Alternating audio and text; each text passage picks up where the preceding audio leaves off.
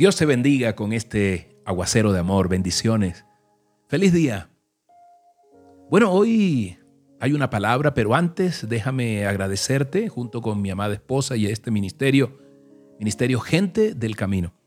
Agradecerte porque vives extendiendo, estás extendiendo estos aguaceros a través de los links que están en las etiquetas.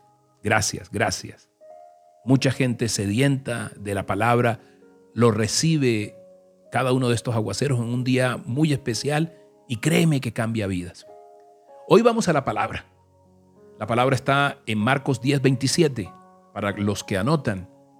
Dice, para los hombres es imposible, aclaró Jesús mirándolos fijamente, pero no para Dios. De hecho, para Dios todo es posible. Wow, para Dios todo es posible. Me gustaría ahí donde estás si no lo puedes decir de manera audible, que lo digas mentalmente allí. Para Dios todo es posible. Para ti todo es posible, Dios. Y quiero ilustrar esta historia con algo que ha sucedido en la vida real. Alguna vez un hombre que fue un tomador muy conocido, un borracho, y fue convertido por el Señor. Este hombre daba testimonio de lo que era Dios, de lo que representaba y lo que había hecho en él. Pero como siempre, hay algunas personas escépticas que van incluso más allá. Y se empezaba a mofar de este hombre, a burlarse, a criticarlo con cizaña. Y llegó un momento donde delante de todo el mundo se empezó a burlar y terminó con una pregunta que creyó no tendría respuesta. ¿Y usted cree que su Cristo hizo que el agua se volviera vino? Y este hombre tuvo una rápida y acertada respuesta de aquel que había sido un borracho empedernido, conocido por tantas cosas que lo avergonzaron. No sé qué decirte, le dijo, no sé, no sé qué decirte, pero pero lo que sí sé, escúchame bien, tú me preguntas que si Cristo hizo que el agua se volviera vino, pues no sé qué decirte. Pero lo que sí sé es que en mi hogar Cristo hizo que el vino se volviera pan. Eso lo sé por experiencia propia. Hubo un silencio, la gente lo miró y luego de eso lo aplaudió.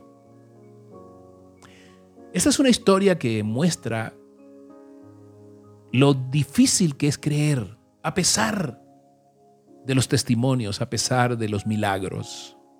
Y de eso hablaremos hoy a las nueve de la mañana, de los milagros, de los milagros.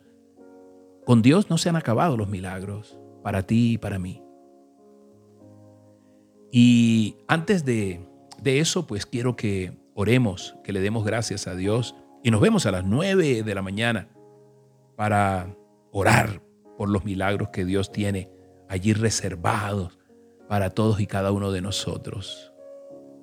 Hoy le decimos a Papito Dios, gracias Padre, gracias, gracias Hoy vengo a ti, bendito Rey.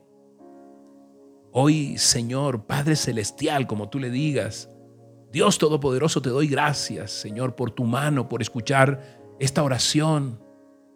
Te doy gracias por que has realizado milagros para mi vida, Señor, que tal vez no he visto o se los he endilgado a otros, Dios.